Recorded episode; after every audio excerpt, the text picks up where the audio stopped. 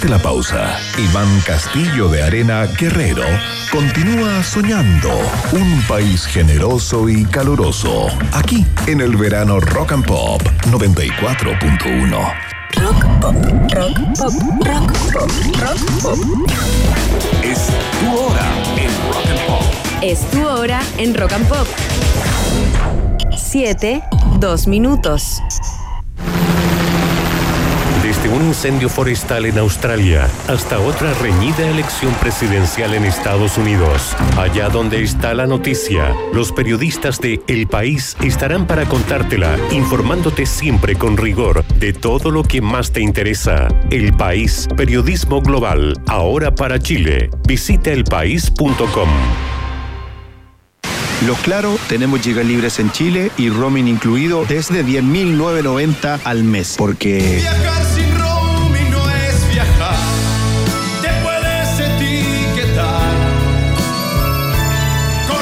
viajar sin roaming no es viajar. Por eso los Claro, tenemos gigas libres en Chile y roaming incluido desde 10.990 al mes. Seamos claros. Ya no hay forma de frenar la revuelta de los tres. Cuarta fecha el 1 de mayo con cancha de pie Movistar Arena. Últimas entradas para el tercer concierto del 30 de abril. Y en regiones Concepción, Antofagasta y Puerto Montt. Sé parte de la historia junto a Álvaro, Titae, Ángel y Pancho. Entradas en punto ticket. Produce cuatro parlantes y Moyo.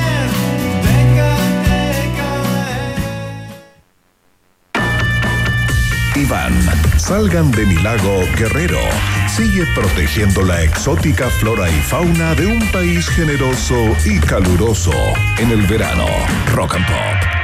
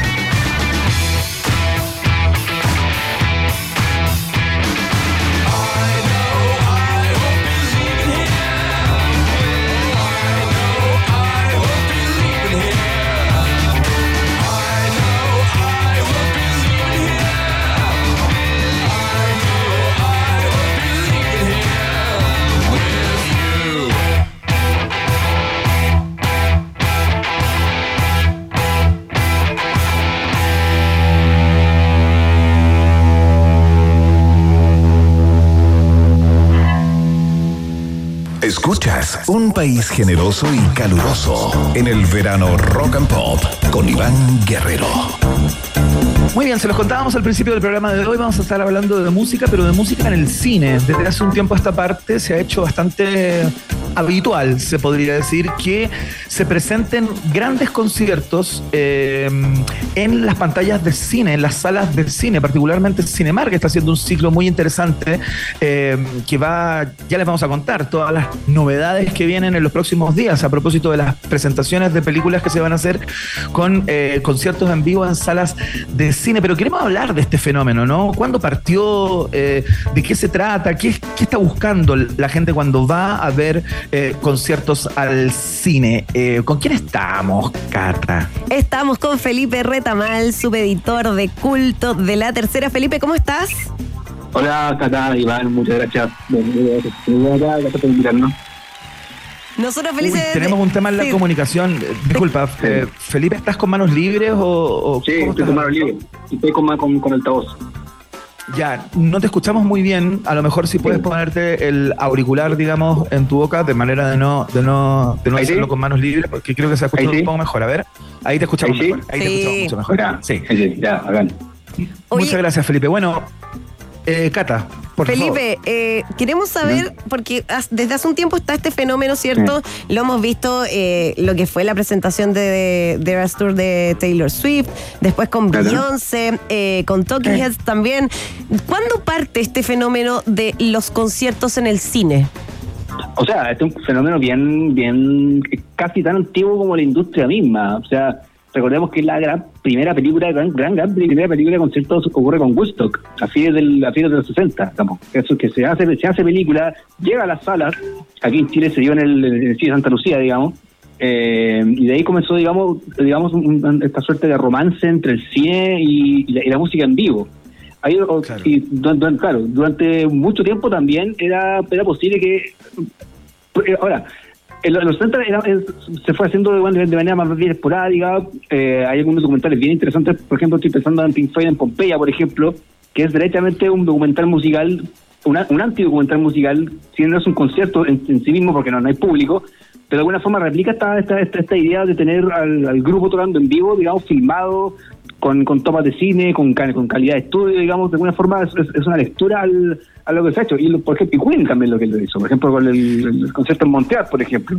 Entonces, es, una idea que, que está, es tan antigua como la industria misma. Es increíble lo que ocurre, Felipe. Yo tengo un recuerdo eh, a fines de los 80s, cuando salió el disco Rutland de YouTube. Yo era muy Sí. fanático de la banda irlandesa en ese momento. Y me acuerdo haber ido al cine, justamente se pasó por cine, si bien no es precisamente un concierto, eh, porque tiene Claro. otros elementos, ¿no? Entrevistas, conversaciones y todo. Eh, lo que tienen también muchos de estos conciertos, de los cuales vamos a hablar en unos minutos más. Eh, Eso, eh, lo que ocurrió ahí fue una misa. O sea, era una ceremonia, una comunidad de fanáticos que de alguna manera se generaba una atmósfera eh, muy, muy sorprendente de, de- de comunión, digamos, entre los asistentes. Y yo me imagino que eso es lo que se busca un poco con esta experiencia, ¿no? Claro, claro. De alguna forma es poner al alcance del público el, la experiencia del, la, la experiencia documental, aprovechando también la, la, posibilidad que da una sala de cine, digamos, con buen sistema de audio, con la posibilidad de, verla, de verlo en gran pantalla, es de alguna forma expandir las posibilidades del, de la- las posibilidades del, del cine, digamos, y juntarlo con la música.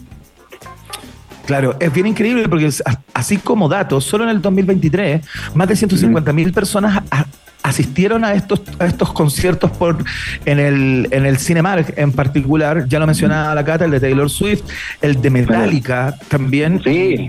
Y, y pasa también mucho, entiendo que en el mundo, no tan solo en Chile, con, Sí. con el fenómeno del pop eh, de Corea, ¿no? Eh, BTS y todas esas bandas parece que congregan y dejan la patada cada vez que ponen una película en el, en el cine. Claro, porque además son conciertos que no, que, no siempre llegan a Chile. O sea, de- o sea, veamos lo que pasó con Taylor Swift, que no llegó a Chile. Eh, lo que pasó con, con, con el show de Beyoncé, de, de que no es tan claro que, que, pueda pasar por el país. Lo mismo que el caso de BTS, lo mismo con Metallica, aunque hay quizás una buena posibilidad que Metallica venga el 2025 a, a Chile. Pero son conciertos que, las- que son los conciertos que finalmente la gente aquí no, no puede acceder Eh, yo igual lo cruzaría un poco con el fenómeno que han sido los conciertos del último tiempo. O sea, pese a que en Sudamérica en particular la situación de la, la- la economía de, de algunos países no, no está particularmente para, para, para celebrar, pero los conciertos, la asistencia a los conciertos se ha mantenido bien constante. O sea, la cantidad de shows que ha hecho Taylor Swift, que hizo Taylor Swift en Argentina, recordemos cuando vino cuando vino la Yankee, cuando los conciertos que hizo eh, Bad Bunny, lo, que pasó hace poco, que en, noviembre del año pasado, que fue una, locura la cantidad de conciertos que desde Roger Waters a, a Shop Boys, es decir, la demanda por, por conciertos, digamos, me parece que también se cruza con este fenómeno, o sea, no, no podemos entender uno sin el otro. De hecho, forma. recordemos que eh, salió una estadística del Movistar Arena que Claro. es el segundo eh, lugar o recinto de conciertos eh, que más conciertos hizo durante el año pasado, tengo entendido. Claro, claro, claro, claro. Y de la mano, porque si, si- si- si- si tú lo pensáis, varios conciertos, varios artistas hicieron más de un concierto. Pensando eh, particularmente en el caso de la música urbana, por ejemplo, lo que pasó con Gino Mella, lo que pasó con Pailita, eh, y lo, lo que va a pasar ahora con los tres, con cuatro conciertos. Es decir, estamos, estamos, estamos- estamos- es una muestra más del interés que tiene la gente por, por ir a conciertos y aprovechar un buen espacio y la falta de espacio. ¿ah? O sea, yo diría que el hecho de que el, Estadio Nacional haya estado cerrado por el tema de los panamericanos, Mm. de que en, en realidad en Chile, en, en Santiago en particularmente, hay muy pocas salas de conciertos, digamos, para un gran, para grandes conciertos masivos, si no el Estadio Nacional, digamos, o sea, si, si no el Estadio Nacional, la verdad es que no, no hay nada, básicamente no hay nada. Eh, entonces, es, eh, eh, la posibilidad de ir a un concierto, digamos, que no va a venir a Chile y verlo en la calidad de la pantalla, en, en- a veces en sala IMAX, por ejemplo, yo me acuerdo el de Stop Making Sense que estuvo en sala IMAX hace poco y la experiencia fue era notable. También lo que pasó, por ejemplo, con el documental de Get Back, digamos, de los Beatles, que se exhibió la parte del concierto del techo solamente, no, no el documental completo, solamente la parte del concierto del techo se le sacó el jugo a eso también.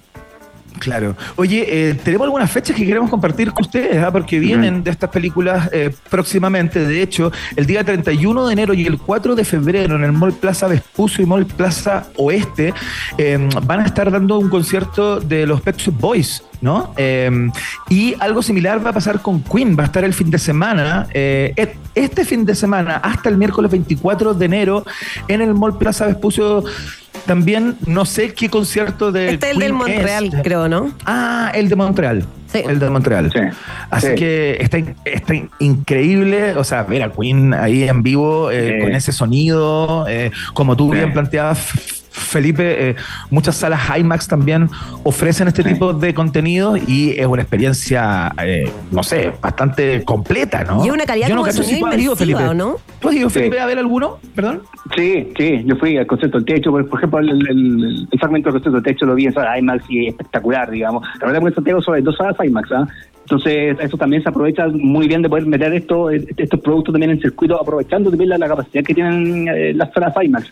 Stone Making Sense, por ejemplo, la de los Talking Heads también la vi en, en, en sala IMAX la experiencia es notable, porque además ya el concierto, ya la calidad, o sea, ya el concierto sí mismo es muy bueno, pero muchos lo vimos originalmente cuando, cuando, cuando no estaba como disponible en tan buena calidad. Entonces, verlo en esa calidad, digamos, fue alucinante, porque es un concierto impresionante, un concierto hasta, al que si, si, si, uno recuerda, por ejemplo, hace algunos años en, el- en, en- la segunda cumbre del rock chileno, cuando toca Jorge González, ahí hace un guiño súper marcado a ese concierto, ¿ah? cuando él está con la radio, tal como lo hace David Byrne al principio del Making Sense, ahí hay un guiño, que, es súper importante. Entonces, te habla un poco del- de, de- de- de importancia, como de la calidad un poco mítica que, que agarró este concierto como tal vez uno de los documentales definitivos de, de, de conciertos. digamos. Sin Seguimos duda, conversando con Felipe Retamal, subeditor de culto de la tercera, acerca de este fenómeno de eh, los conciertos en el cine. Felipe, ¿tú crees que vaya a pasar con los conciertos? Porque sé que ya ha pasado con algunos, con estos conciertos en el cine, vaya a pasar el mismo fenómeno que ocurre hoy día con todos los conciertos que se están haciendo en nuestro país, que agotan las entradas en tiempo récord. Yo digo que es más difícil de repente eh, lograr una entrada para un concierto que entrar a la universidad en este país.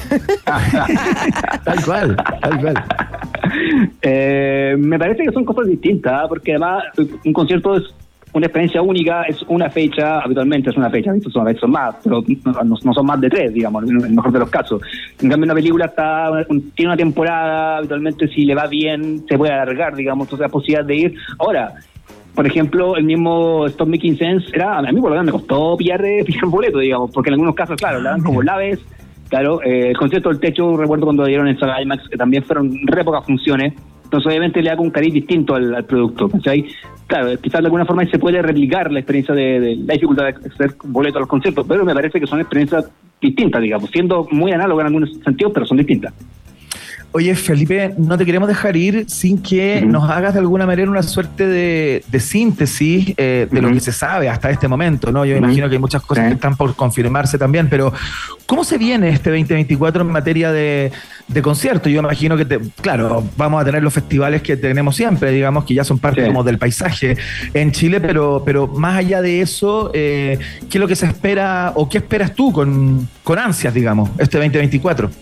Bueno, evidentemente el regreso de Placebo a Chile es uno de los conciertos imperdibles, digamos, de la temporada. Parece que es un grupo que, que en Chile tiene un arrastre bien, bien, bien especial. ¿ah? O sea, pues, puede sonar pu- puede sonar de video sorprendente, pero una banda como Placebo en Chile siempre la siempre, siempre la, ha escogido, sobre todo desde la primera vez.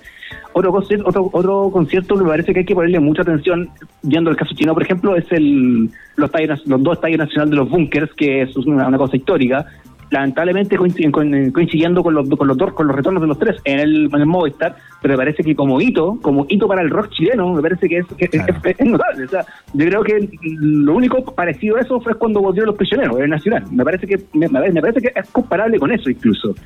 Eh, por ejemplo también podríamos ver otros conciertos. Hay, hay, yo sé que hay, que hay alguna conversación, que hay alguna gestión, de alguna posibilidad de que quizás Paul McCartney pueda, pueda llegar por, por, por Sudamérica, digamos, por digamos, una nueva, una nueva pasada, digamos que podría eventualmente, no se sabe todavía, pero eventualmente pasar, eh, Chile. pasar por Chile, claro. Claro, no, sería espectacular, o sea, porque además, el- recordemos, Sir Paul ya tiene ya, ya tiene 81, ya, ya está... Eh, Sí, pues. él, él- él está bien, él está bien, él se conserva bastante bien, digamos, o sea, si lo comparáis, por ejemplo, Bastante bien. Yo tuve la digamos posibilidad de verlo acá en México, Sí. Felipe. Yo lo pude ver acá en México a, a Sí. Paul McCartney hace aproximadamente co- co- como dos, tres meses. Eh, y la verdad que se pegó un show eh, de proporciones, digamos. Y el tipo, aparte, inteligentemente acomodó todas las canciones de los Beatles a su rango vocal actual y las canciones de, los Wings y su, su carrera Claro, so- y además- solista. Y la verdad que se escuchaba muy, muy sólido. Claro, y además él está muy. A, a, a Magarne ha sido muy astuto en aprovechar el tirón que ha tenido como este renacer del por interés de los Beatles a partir del documental de Get Back, digamos, a partir de lo que pasó con eh, Now and Then el año pasado, que para mucha gente, digamos, tal vez. Yo, yo lo he conversado con músicos ¿ah? y, y no, todos los músicos, no a todos los músicos les gustó, pero, pero, pero esa tirada, digamos, pero digamos, de alguna forma revivir el legado de los Beatles, digamos, McCartney ha sido muy, muy astuto para aprovecharlo. Otro concepto porque pues, también yo le pondría atención ya son, por ejemplo, el, el regreso de Iron Maiden a Chile, que es un grupo que tiene un romance con Chile bien, bien, bien fuerte. Impresionante. Sí, no. También yo, en, otro nicho, yo me miraría con lo que pasa con Louis Tomlinson en mayo, por ejemplo, que en Ex One Direction, que recordemos, la vez anterior estuvo en el Cosmopolitan, yo era bien el Bicentenario de la Florida, donde antes, eh, digamos, lo que ya te marca un paso, digamos, ya te, marca como que ya pega un salto, digamos, este, este chico. Me parece que por ahí iría la cosa. Fantástico. Felipe Retamal, subeditor de Culto de la Tercera, eh, conversando con eh, la Rock and Pop acerca de eh, este fenómeno, este nuevo fenómeno muy masivo por lo demás de eh, asistir a ver conciertos a salas de cine. Ya les dimos los datos eh, de dónde se van a poder ver los próximos eh, y se los vamos a recordar por ahí también en el transcurso de este programa. Felipe, te queremos dar las gracias por la conversación Gracias, del día de hoy, por la gentileza de siempre. Gracias a ustedes por la invitación. Que te vaya muy bien. Gracias, Saludos. chao. Y por acá aprovecho de recordar justamente esto, pues Iván, lo que se viene entonces eh, eh, próximamente, Pet Shop Boys, que va a estar entonces el 31 de enero y el 4 de febrero en el Mall Plaza Vespucio, en el Mall Plaza de Oeste, en el Mall Plaza Vespucio además en sala IMAX en Cinemark, así que para que vayan a darse una vuelta sí o sí, porque es una experiencia de otro planeta. Y también decíamos el show de Queen en Monterreal, que mm, va a estar este fin de semana hasta el miércoles 24 de enero, también en la sala IMAX de Cinemark en el Mall Plaza Vespucio. Fantástico. Ahí están todos los datos entonces para que lo anoten y no se lo pierdan. Vamos a escuchar música. Ya viene el viaje en el tiempo con eh, la gran Cata Muñoz que preparó una cosa sorprendente. Estoy viendo la primera estación acá y quiero llorar. Oye, espérate, Eh, ahora voy a hacer el bailecito. ¿Has visto Little Miss Sunshine? Sí, claro, qué buena película es. Muy buena película, así que vamos a hacer el bailecito con esta canción que viene, ¿no? Excelente, por supuesto. Escuchamos a Rick James a esta hora. Esto se llama Super Freak acá en la 94.1.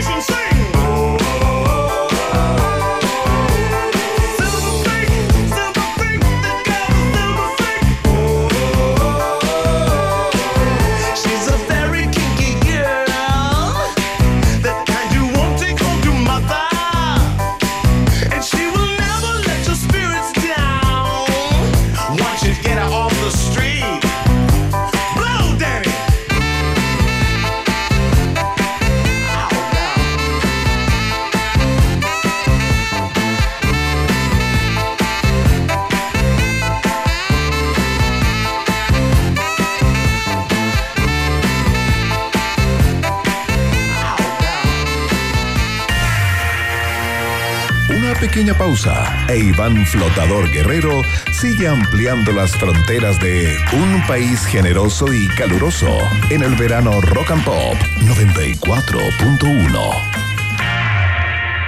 Temperatura rock. Temperatura pop. Temperatura rock and pop. En Talca 34 grados.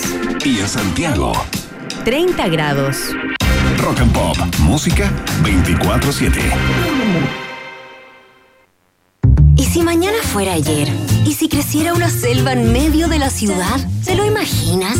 Participa en la nueva edición de Santiago en 100 Palabras. Envía tus relatos en santiagoencienpalabras.cl y no te quedes fuera de este emblemático concurso de cuentos breves. Presentan Escondida BHP y Fundación Plagio. Proyecto acogido a Ley de Donaciones Culturales. Colabora Rock and Pop. Si quieres una mirada más verde y sustentable de la realidad, y si te gustan las tardes y terrazas al aire libre, Acompáñame de 4 a 6 de la tarde con canciones frescas, noticias sustentables y también los lugares que tienes que conocer esta primavera y verano. Todo esto junto a la actualidad precisa y la mejor música. escucha Rock and Pop con Natalia Reyes, de lunes a viernes de 4 a 6 de la tarde, solo por Rock and Pop y rockandpop.cl 94.1, música 24-7. Desde un atentado terrorista en Europa hasta un esperanzador descubrimiento científico que podría cambiar la historia. Allá donde está la noticia, los periodistas de El País estarán para contártela, informándote siempre con rigor de todo lo que más te interesa. El País, periodismo global, ahora para Chile. Visita elpaís.com. Iván Corriente de Humboldt Guerrero continúa explorando las maravillas de un país generoso y caluroso en el verano Rock and Pop. Tarde de calor y nos quedamos con Don Hinley. Johnny Can't Read, aquí en Rock and Pop.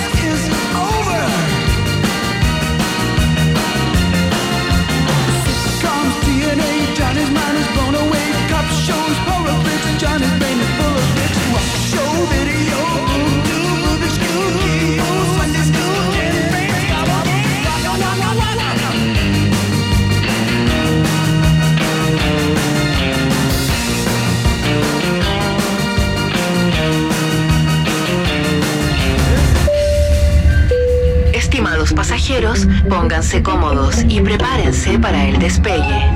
Llegó el momento de subirte al DeLorean de la 94.1 y viajar por la historia de nuestra cultura pop. Es el viaje en el tiempo en un país generoso de la rock and pop. Primera estación.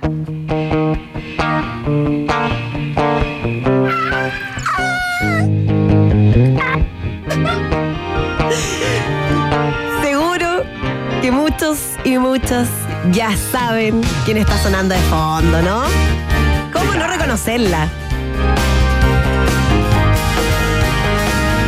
No, y esta canción además es increíble. Esta canción estuvo en una teleserie. Sí. Enamorado a domicilio. Claro. ¿Por qué Hoy- escuchamos a Nicole, Cata? Es el cumpleaños de Denise Lilian Laval Sosa, más conocida como Nicole. 47 años cumple esta mujer que, ¿sabéis que a mí me tocó entrevistarla hace súper poquito? Porque a principios de diciembre estuvo presentando su último disco Claro Oscuro en un show eh, y me tocó entrevistarla acá en la radio y yo le decía, Nicole, ¿cómo lo hacís? Para estar igual que hace como 40 años. Sí, es bien sorprendente, ¿ah? Algo se mantiene, se mete en un líquido por las noches eh, y sale de ahí por las mañanas. se conserva la mujer. Bueno, eh, Nicole partió muy chica su carrera, eh, en- en el 85, en el clan infantil de Sábado Gigante. Claro. ¿Te acordáis de ese minuto con esa chasquilla? Tenía como la, la chasquilla que se hacía con, con el fleco para adelante. Súper chica, debe haber y chaquetitas seis, sin manga. años, ¿no? Sí, era súper chica. Bueno, después del 94, ya con 17 años, Nicole viaja a España, graba su eh, álbum junto a Tito Dávila, ex miembro de Los Enanitos Verdes, eh, que colaboraba en ese minuto también con Cristina en Los Subterráneos. Estaba todo pasando en esa época. Y este álbum, que fue El Esperando Nada, incluía tremendos éxitos como Singamulán, Dame Luz y Esperando Nada, que es el que le da nombre al disco. Canciones como esta, que además después empezó a sonar como tema principal, justamente tú lo decías, de una teleserie en nuestro país, Amor a Domicilio. Y la verdad es que fue, pero el boom en esa época. Claro, fue un fenomenazo. Aparte tenía un súper buen videoclip para aquella época en que salía ella como en, una, en un lugar repleto como de velas. ¿te Sí. No, se veía ella muy bonita además. Bueno, Sí. de ahí realiza ella su primera gira promocional a España, eh, después de todo este éxito que vino con este disco. Eh, da su primer concierto en el extranjero, en República Dominicana, y empieza un proceso como de búsqueda con algunos demos como Despiértame, Sirenas, Cuervos. El tema es que en este proceso Nicole logra contactar a Gustavo Cerati para que Gustavo Cerati escuchara parte de sus canciones. Le dice, Gustavo, ¿podés escuchar alguna de mis canciones? Y eh, él dice, ¿sabes que yo te escuché? Y te voy a acompañar en tu próximo disco. Entonces Gustavo Cerati se embarca en esta misión, ¿cierto? Que es preparar eh, este próximo disco de Nicole.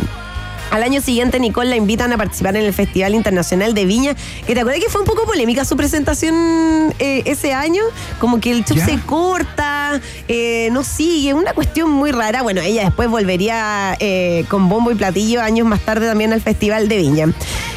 El 97, eh, la banda de Nicole se mete al estudio y empiezan a trabajar con Cerati eh, este nuevo álbum, que es mucho más orientado al pop electrónico en esa época, se masteriza además en Londres, eh, ese álbum, o sea, tiene ya un trabajo súper como distinto, ¿cierto? Digamos Eh, que el sello invirtió, ¿no? Claro, hay una inversión ahí de por medio importante. Claro. Y Despiértame fue premiado en MTV en la categoría Mejor Interpretación en Video. ¿Por qué esto es importante? Porque Nicole con esto se convirtió en la primera artista chilena en obtener un premio de la cadena MTV. Mira. No, sí, sequísima. Tiene un tremendo historial.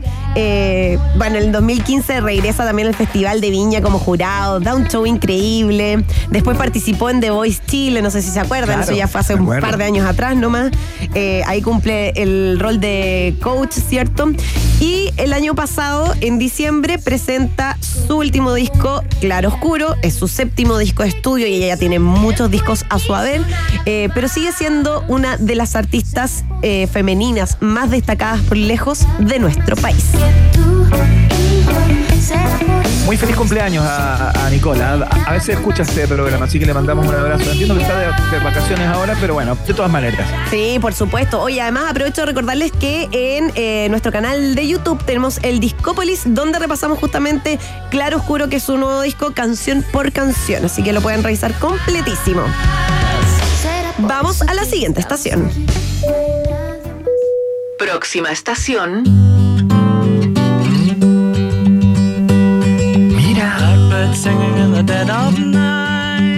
Tenía que haber una estación de los Beatles, ¿o ¿no?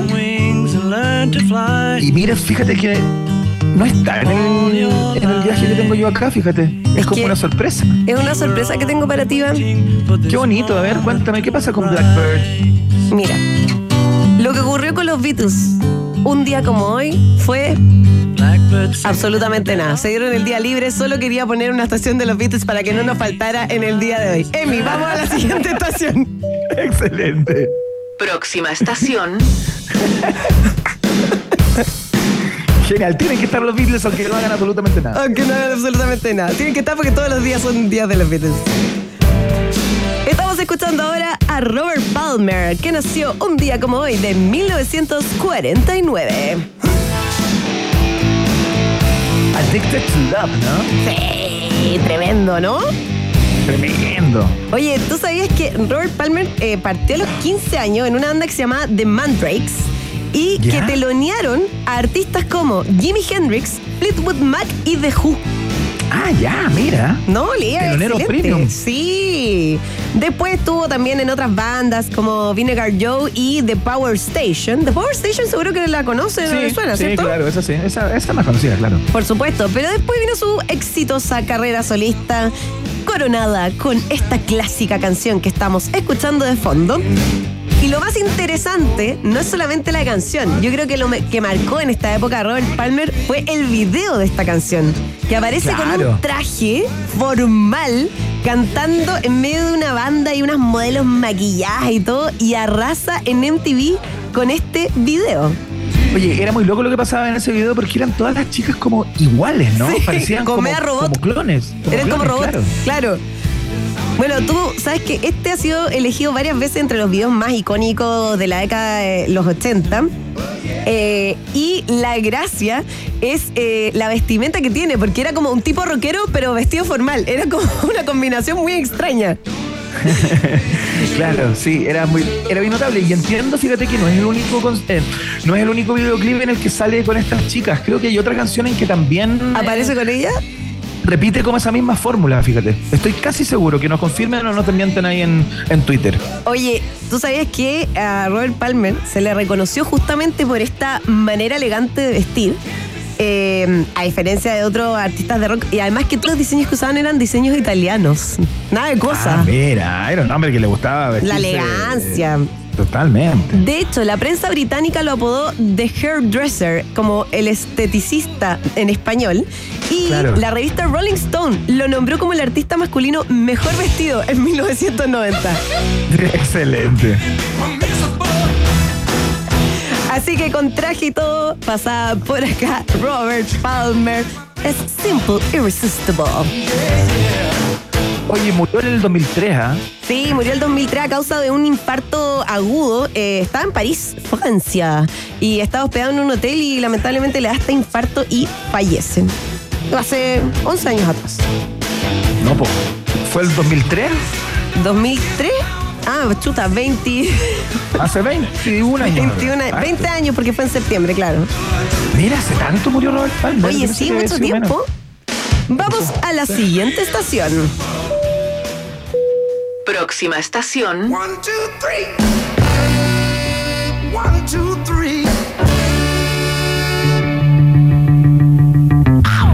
Comenzamos a escuchar a Wilson Pickett, porque un día como hoy del año 2006, lamentablemente fallece una de las figuras más destacadas del soul.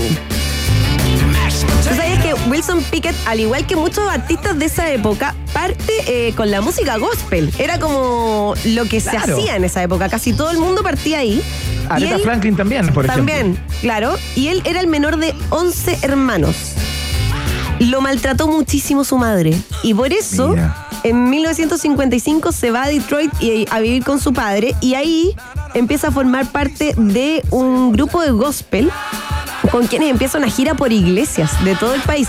Como que todos empezaban en iglesias en esa Sí, época pues, también. era un clásico. Casi todos los artistas del soul y del R&B de aquella blues, época sí. tuvieron su pasada por la iglesia, digamos. Así es. Bueno, después en el 61 se une al grupo de Falcons, eh, que estaba buscando un nuevo cantante, y ahí coincide con Eddie Floyd. Fíjate, compartieron Mira. banda. Muy curioso. De ahí siguió su carrera Wilson Pickett. eh, tuvo ahí sus mejores grabaciones con el sello Stax de Memphis, donde también grababa, por ejemplo, Otis Redding. O sea, nada de cosas. Ya. Y formó equipo con eh, el guitarrista Booker T y el que fue su compositor quizá en la mejor época de su carrera, que fue eh, Steve Cropper. Perfecto. Bueno, Wilson Pickett, para quienes no lo conocen, ha escrito canciones que han sido grabadas por una cantidad de artistas impresionantes. Entre ellas, por ejemplo, artistas como Led Zeppelin, Van Halen, The Rolling Stones, Aerosmith, Genesis y Creedence Clearwater Revival. Bueno, hay muchos o artistas sea, que un tienen compositor bien también. prolífico, ¿no? Sí, sí. El tema que tenía Wilson Pickett es que tuvo muchos problemas con el alcohol. Eh, y tuvo muchos problemas con la ley también por el tema del alcohol. Eh, varias veces lo llevaron preso por conducir ebrio, por andar con armas, se metía en peleas, no, tuvo muchísimos dramas en su vida. Eh, entró varias veces a la cárcel también. De hecho, Ah, en 1992 fue desahuciado eh, de su casa, o sea, como que lo sacaron de su casa por no pagar el arriendo. O sea, un tipo que tú decís, este tipo es famoso, Pastel, factura, ¿no? digamos. Pastel. Pastelísimo.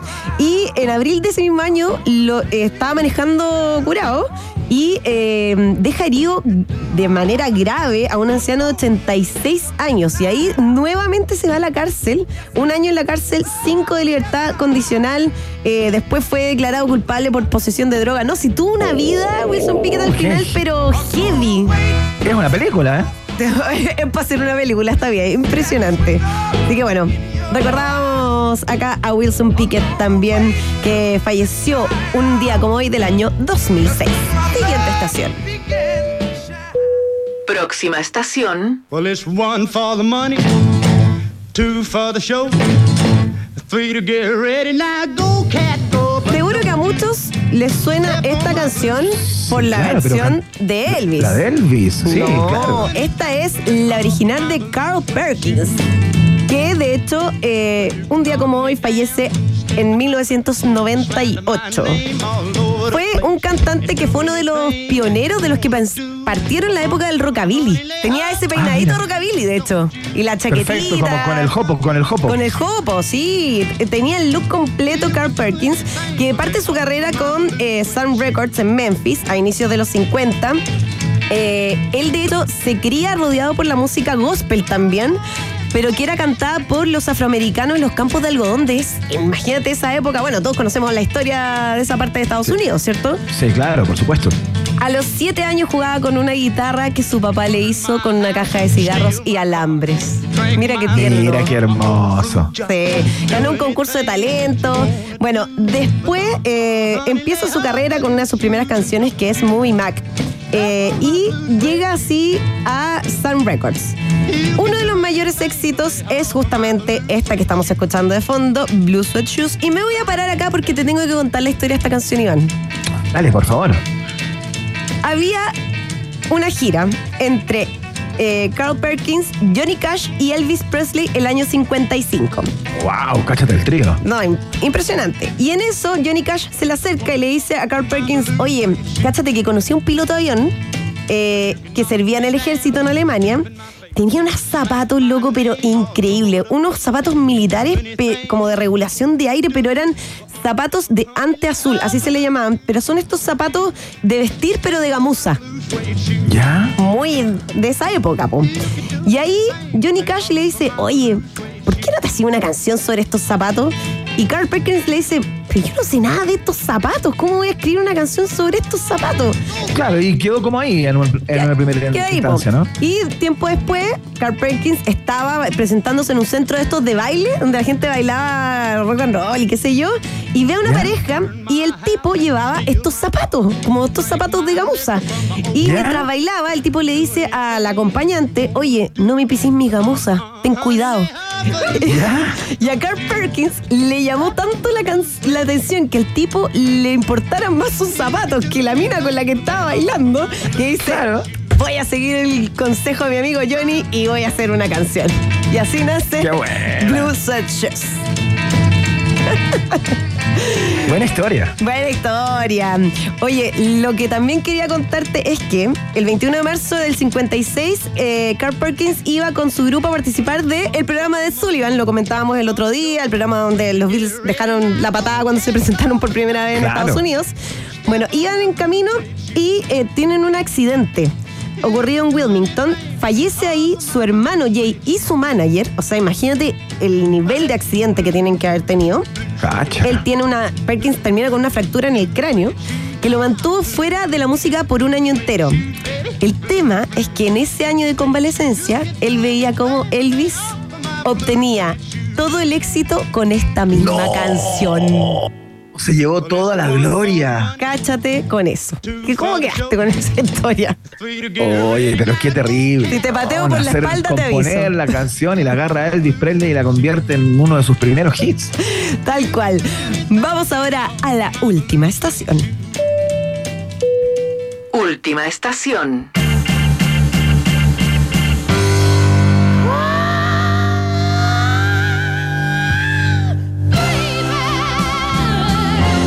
Gigantesca.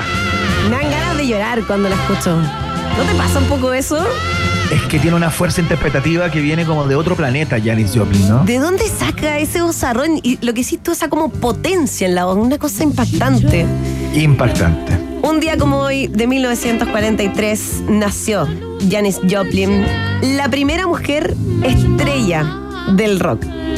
Sus discos están entre los más vendidos de la industria musical eh, y es realmente una leyenda del rock. Del Club de los 27, porque falleció a los 27 años de edad, solo un par de semanas después que su gran amigo Jimi Hendrix. También que falleció a los 27 años. Claro. Tú sabes que según la biógrafa Holly George Warren, dice que la familia de mm, eh, Janis era bien unida, fíjate.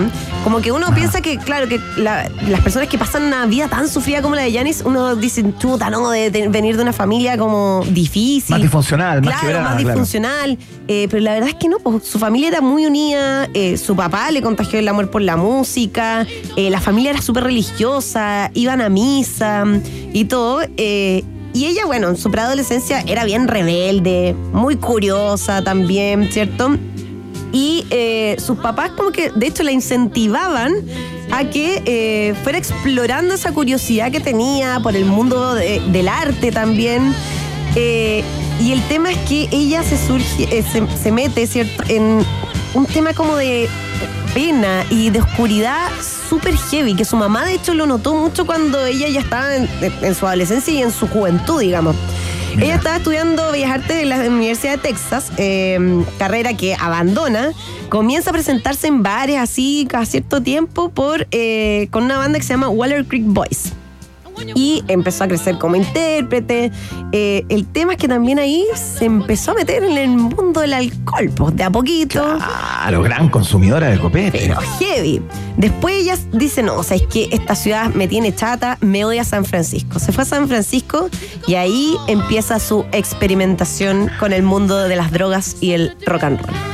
Digamos que en ese tiempo San Francisco era la cuna del movimiento hippie, ¿no? Todo pasaba ahí. Si estabas en esa movida tenías que habitar San Francisco. Pero claro, junto con el auge y el, eh, y el brillo de la cultura hippie en todas sus eh, dimensiones y manifestaciones, estaba también el rollo del consumo. Súper, súper heavy. Bueno, la vida le cambió o, mejor dicho, como que le dio un vuelco su carrera cuando se presenta en el festival Monterrey Pop en el 67 con la banda Big Brothers and the Holding Company. con la que era además su primer álbum. Se presentaron ahí con otras estrellas del momento como Jimi Hendrix, que después se convierte en un tremendo, tremendo amigo de Janis Joplin. The Mamas and the Papas, The Who también estaban entre las bandas que se presentaron ahí. Empieza a cantar una versión de Valentine eh, y su increíble interpretación deja a todo el mundo en shock. Y ahí parte como el despegue así, pero atómico, de Janis. Y el tema es que ahí también conoce a Albert Grossman. ¿Quién es Albert Grossman? Te preguntarás tú. Claro. Es el productor de Bob Dylan de esa época. Y el tipo dice, oh, esta mina, no, acá hay, hay algo. Y contrata a la banda. Eh, en el 68 van a Nueva York, graban el disco Cheap Thrills, eh, que en un primer mes vendió más de un millón de copias y fue oro en ventas. Pero ahí también, con esta fama, eh, Janis Joplin se empieza a meter también en este lado como de dark side, podríamos decir, ¿cierto? Como este lado oscuro de ella, eh, Claro. muy melancólico, muy depresivo también.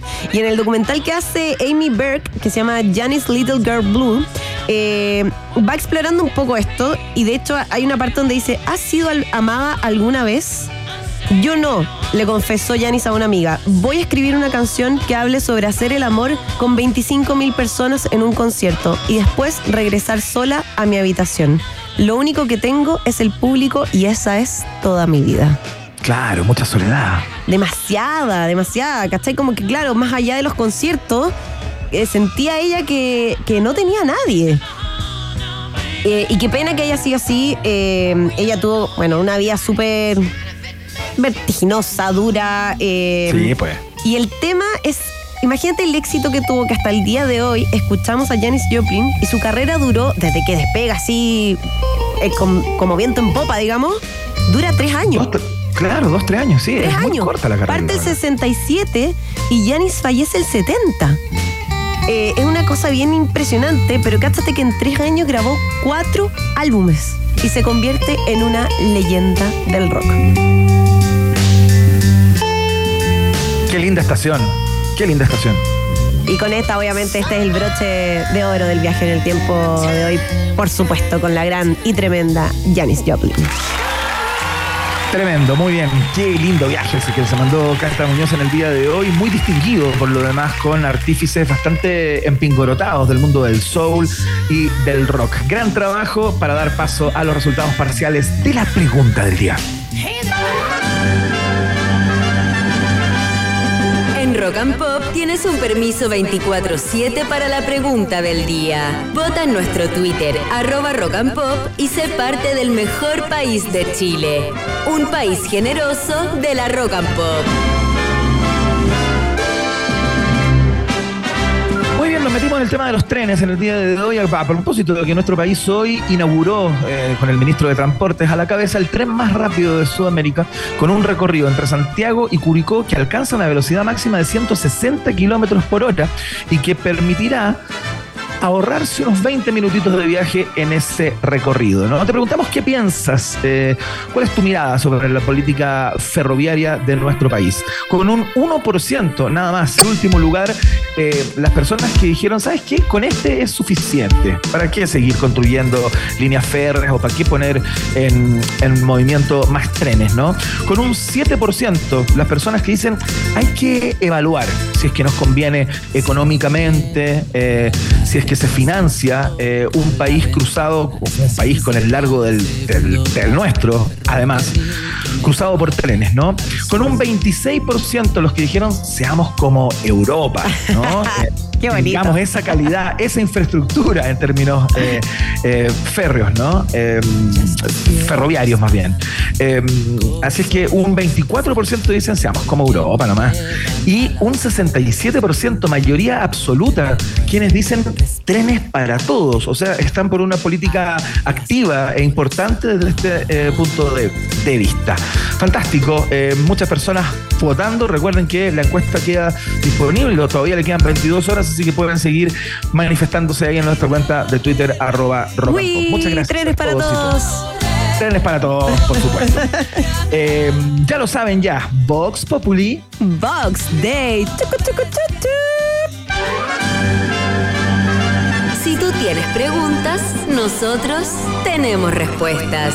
Esto fue la pregunta del día en un país generoso.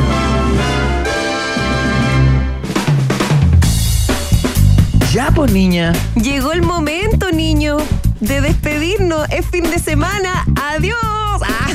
Ah. Esa onda, zapatilla, claro. Oye, eh, nos volvemos a encontrar el lunes, Jata, ¿no? Nos volvemos a encontrar el lunes. El lunes es mi último día, así que ahí me estaré despidiendo eh, con bombo y platillo. Espero que sintonicen la 94.1. Los espero desde las 6 de la tarde. Ah. Por supuesto, van a estar todos ahí eh, para darte la despedida que mereces de estas fantásticas dos semanas que hemos tenido, mientras esperamos el regreso de nuestra querida Maca Hansen que se reincorpora el día martes. Así es que eh, muchas gracias a Mitzi por la producción del día de hoy. Eh, Emi, muy bien en la puesta al aire, por supuesto, como siempre, muy sólido. Y el lunes lo tratamos de hacer mejor, Cata. Por supuesto, cada día mejor, Iván. Lo podemos hacer juntos. Ah. Tal cual, ves como nombre de programa de televisión. Cada día mejor. Entiendo que es un programa de televisión. No recuerdo quién lo conducía ni dónde lo daban, pero. Ese es no era como el de del televisión. Alfredo La Madrid. Parece, fíjate. Sí, claro. Es ¿No? Alfredo La Madrid en Red TV, seguramente. Que lo, ¿no? lo daban como los domingos, como en la mañana. Y hacía repasos como musicales de música así old school. Es que tenía varios. O estoy muy que tenía dos, pero bueno, eh, ahí nos cuentan a través de nuestro Twitter, arroba rocapop, como último dato del programa de hoy. Nos vamos con música, querida. Por supuesto, nos despedimos con Electric Light Orchestra. Hoy que me gusta esto. Evil Woman. Comienza a sonar aquí en Rock and Pop. Adiós, que tengan un excelente fin de semana. Chau.